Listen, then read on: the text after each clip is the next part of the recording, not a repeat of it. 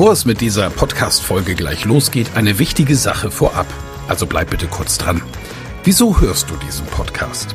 Weil du dich mit Rhetorik beschäftigen willst, ja. Aber willst du dich selbst darin auch verbessern? Selber an dir und deiner wichtigsten Fähigkeit für Erfolg arbeiten? Das Anhören meines Podcasts wird dich dabei unterstützen und auch gleich wartet wieder eine spannende Folge auf dich. Aber ehrlich, wirklich voranbringen wird dich meine Empfehlung an dich jetzt. Das kostenfreie Live-Rhetorik-Training mit mir, Michael Ehlers, Rhetoriktrainer. Darin erfährst du, wie du Redeangst besiegen kannst, was du tun kannst, um andere Menschen zu überzeugen, welche Tricks die Profis nutzen, um in allen Situationen Sicherheit auszustrahlen, mit welcher innovativen Methode du über dieses Training hinaus am Ball bleiben und deine Rhetorik in der Praxis trainieren kannst. Sei also dabei. Pausiere gerne die Folge und gehe auf www.rhetorikheld.de. Diese Website findest du auch in den Show Notes. Wir sehen uns dann. Ich freue mich riesig drauf und jetzt viel Spaß bei der Folge.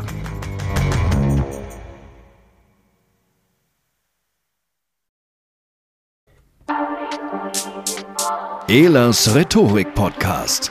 Wer was zu sagen hat, der sollte reden können. Ihr Rhetorik-Podcast für Management, Kommunikation und Strategie.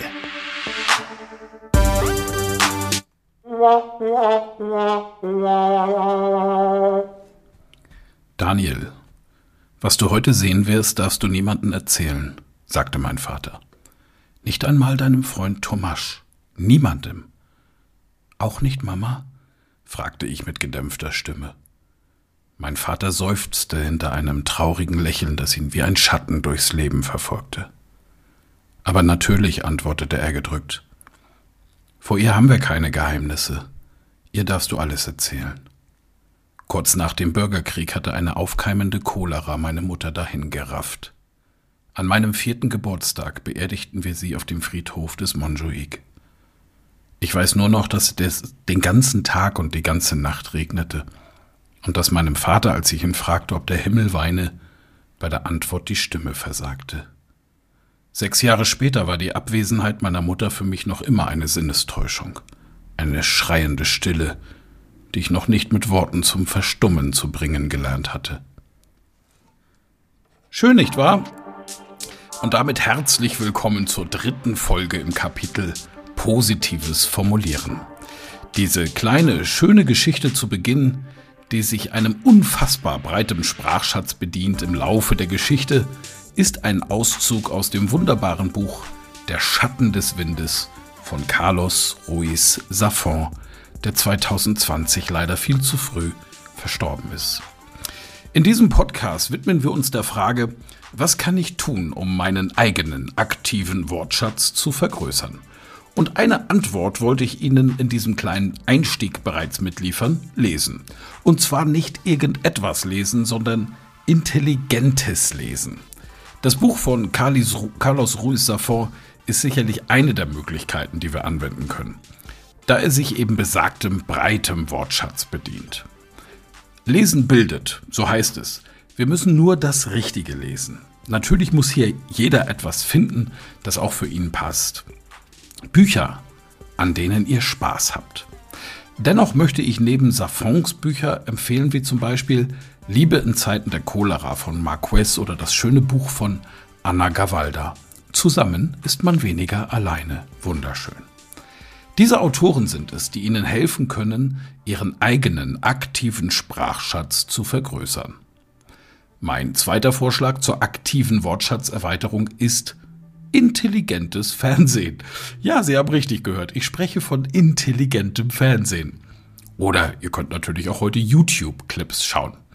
Wenn man so durch die Sender oder durchs Internet seppt, fragt man sich, gibt es sowas überhaupt? Aus meiner Sicht allerdings ein klares Ja. Und wenn wir schon sagen Fernsehen und intelligent und Wortschatzerweiterung, stellt sich natürlich die Frage, was gucken wir uns genau an? Und hier bietet sich Kabarett, insbesondere politisches Kabarett an oder intelligente Comedy. Wenn ich von intelligenter Comedy vielleicht sogar mit einem Hauchkabarett spreche, fällt mir sofort ein Name ein, wo manche zusammenzucken. Er ist gar nicht mehr auf Sendung, dennoch sind seine alten Folgen im Internet zu sehen. Und es ist eben besonders lehrreich aus rhetorischer Sicht. Harald Schmidt.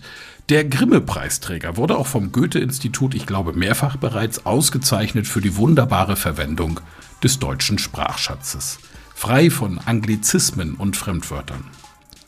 Was seinen Witz ausmacht, ist nicht nur, dass er sich dem breiten Sprachschatz bedient, sondern eben insbesondere auch die dialektische Betrachtung auf die Dinge. Diese neue Sichtweise macht den Witz beispielgefällig. Was ist der Unterschied zwischen Protoplasma und einer Henne? Protoplasma ist ein Eiweißscheibchen, eine Henne ist ein Eischeißweibchen. Oder was bekommt jemand, der mehrfach die Führerscheinprüfung nicht bestanden hat? Ein gelbes Nummernschild an sein Auto, einen Wohnwagen, damit er nicht so schnell fährt und den Aufkleber NL für Never Learned. Lieben Gruß an meine holländischen Freunde. Witzig auch seine Betrachtung auf den Tod des Erfinders der Teflonpfanne. Hat mich gewundert. Sein Slogan war doch Teflon, nie wieder abkratzen. Und nicht zuletzt der Hinweis, dass das Freibad der Ort ist, an dem man auch im Hochsommer frische Pilze kriegt. Sie sehen schon, Harald Schmidt arbeitet mit unterschiedlichen Betrachtungsweisen. Begriffe in einem anderen Sinnverbund, das macht den Witz. Natürlich möchte ich an dieser Stelle die klassischen Kabarettisten nicht vergessen zu erwähnen. Genannt werden Dieter Hildebrand, auch tolle Videos nach wie vor zu finden im Netz, Bruno Jonas und der oft kritisierende und polarisierende Dieter Nuhr. Genießen Sie den Witz der ganzen Kabarettistengarde, die die Sendung Extra 3 moderieren. Alles das macht Spaß und ist aus rhetorischer Sicht eben vor allem eines: lehrreich. Die Heute-Show im zweiten deutschen Fernsehen. Selbstverständlich auch. Ich lebe ja in Franken. Selbst hier ist der bayerische Bade Willi Astor sehr beliebt und muss von mir auch genannt werden. Kleiner Auszug gefällig aus dem Liedtext Donnersberger Brücken. Es führte uns ein langer Weg zum Hafen an den T-Bone Steak. Sie hatten mich auf ihr Schiff gebracht. Ich bin kein Mann für eine Yacht Rote Köpfe, braune Köpfe, manche haben sieben, Salate haben grüne und Chinesen gelbe Rüben. Ich steh zwischen dir und Angel und ich geh mit dir durch dick und doof, weil dünn bist du ja schon. Du heißt Meier, ich heiß Mangel, du bekommst im Abendkleid, ich komm Unobligation. Beim Wandern läuft man in Gefahr, weil man dann gern vergisst, dass zu vieles Wandern fast schon Vandalismus ist und so weiter und so weiter. Sehr empfehlenswert. Der spielt mit Wörtern ein Traum. Und kommen wir damit zum dritten Tipp zur aktiven Wortschatzerweiterung. Gedichte und Reime. Und ähnlich wie Harald Schmidt einen anderen Blickwinkeln wählt, wählt ihn auch Rainer Maria Rilke, wenn er über seinen Panther schrieb. Sein Blick ist vom Vorübergehen der Stäbe so müd geworden, dass er nichts mehr hält. Ihm ist, als ob es tausend Stäbe gäbe und hinter tausend Stäben keine Welt. Sein weicher Gang geschmeidig starker Schritte, der sich im allerkleinsten Kreise dreht, ist wie ein Tanz von Kraft um eine Mitte, in der beherzt ein großer Wille steht. Nur manchmal schiebt der Vorhang der Pupille sich lautlos auf, dann geht ein Bild hinein, geht in seiner Glieder angespannten Stille und hört im Herzen auf zu sein. Schön, nicht wahr? Doch man kann auch böse sein mit seinen Betrachtungsweisen, so schreibt Goethe in Faust 2. Ich bin der Geist, der stets verneint und das mit Recht, denn alles, was entsteht, ist wert, dass es zugrunde geht und besser wär's, dass nichts entstünde. So ist denn alles, was ihr Sünde, Zerstörung, kurz das Böse nennt, mein eigentliches Element. Und Sie merken schon, in der reinen Form kommen wir dann auch über die Betrachtungsweise zur Breite. Eine Möglichkeit der Sprachschatzerweiterung. In einfacher und humorvoller Form bediente sich dieser Technik auch der alte und beliebte, von mir geliebte Humorist Heinz Erhardt. So sagte er, es gibt so manche junge Frau, die wird vor Glück zerspringen, wird ihr der Klapperstorch zum Kind auch noch den Vater bringen. So waren das die ersten drei Tipps. Allesamt Tipps, die uns helfen, den aktiven Wortschatz zu erweitern, wobei wir durchaus passiv sein dürfen. Wir sind passiv beim Lesen, wir sind passiv beim intelligenten Fernsehen und wir sind passiv, wenn wir uns Gedichten und Reimen und Ähnlichen widmen, sofern wir sie eben nur konsumieren. Keine Frage, dass diese Techniken helfen, ihren aktiven Wortschatz zu erweitern. Keine Frage aber auch, dass es insbesondere die aktiven Übungen sind, die Ihnen weiterhelfen bei der Wortschatzentwicklung. Und auch hier drei Tipps. Starten wir doch mal mit etwas ganz Einfachem, einer Assoziationsübung. Ich nenne Ihnen jetzt einen Begriff, drei spontane Assoziationen von mir. Sie drücken derweil auf Pause und versuchen noch sechs weitere zu finden. Mal schauen, ob es klappt. Der Begriff für die Assoziationsübung ist Ehe. Drei Vorschläge, Heirat, unter die Haube kommen, die Ringe tauschen und jetzt Sie. Sechs Stück bitte.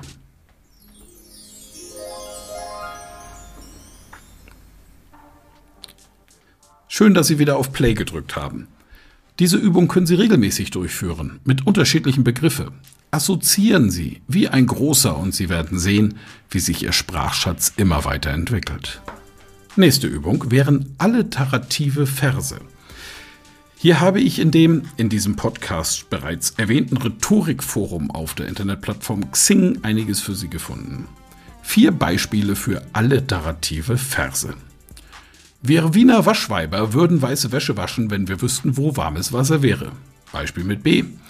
Böse Buben beobachteten Boris Becker beim Bum. Werden das geschrieben? Denken Sie sich den Rest. Ein Beispiel mit A. Anton Anka angelte auf abenteuerliche Art Amseln. Und noch ein A-Beispiel. Als Alex am Aschermittwoch abends aus Aschaffensburgs Altstadt abreiste, arbeitete Anton ausdauernd auf Andi Awalers allerbestem Acker. Und nun der vorletzte Tipp, was wir tun können. Das ist die gezielte Wortsuche. Suchen Sie zum Beispiel mal das längste Wort der deutschen Sprache, in dem sich kein Buchstabe wiederholt. Na? Okay, ich helfe Ihnen. Es ist Heizölrückstoßabdämpfung. Heizölrückstoßabdämpfung. Dieses Wort hat 24 Buchstaben und kein Buchstabe kommt zweimal vor. Naja, da das Alphabet nur 26 plus 4 Buchstaben hat, wird es wohl auch schwer sein, etwas zu finden, das noch länger ist. Die Suche nach neuen Wörtern wird Ihnen sehr viel Spaß machen. Das kann ich Ihnen versprechen. Unter anderem werden Sie mit Sicherheit auf den längsten Ortsnamen der Welt stoßen. Ich werde es mal versuchen, Ihnen den vorzulesen. Titauma Tapanganga, vergessen Sie es. Aber ich weiß, wie er in Deutsch heißt. Übersetzt heißt dieser Ortsname, Achtung, das ist ein Wort in der Sprache.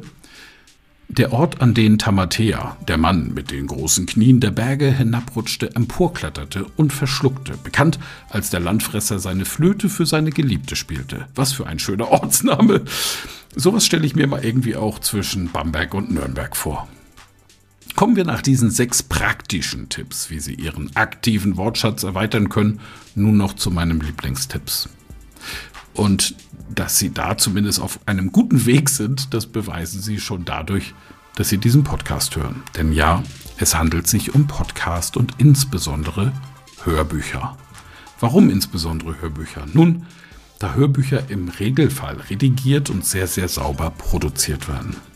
So können Sie zum Beispiel alle Bücher, die ich Ihnen eingangs nannte, auch als Hörbücher käuflich erwerben und downloaden. Doch nicht nur das.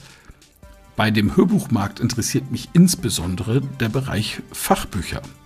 Egal, ob Sie Verkäufer, Verkäuferin sind, Manager, Managerin, Führungskraft irgendwo, Sie können sich gezielt weiterbilden über Hörbücher. Und da Sie hier quasi dem Sprachschatz des Autors ausgeliefert sind, hilft Ihnen das auch ganz besonders, Ihren passiven und aktiven Wortschatz zu entwickeln. Dabei wünsche ich Ihnen viel Freude und Freude ist ein gutes Stichwort, denn freuen würde ich mich wie immer auch über Ihre Rückmeldung, was Sie von unserem Podcast halten und vielleicht haben Sie noch Ideen, was wir hiermit verarbeiten sollen. Das tun Sie am besten auf der Website, die finden Sie unter www.rhetorik.me. Vielen Dank, Ihr Michael Ehlers. Vielen Dank fürs Zuhören. Mehr Informationen unter www.rhetorik.me.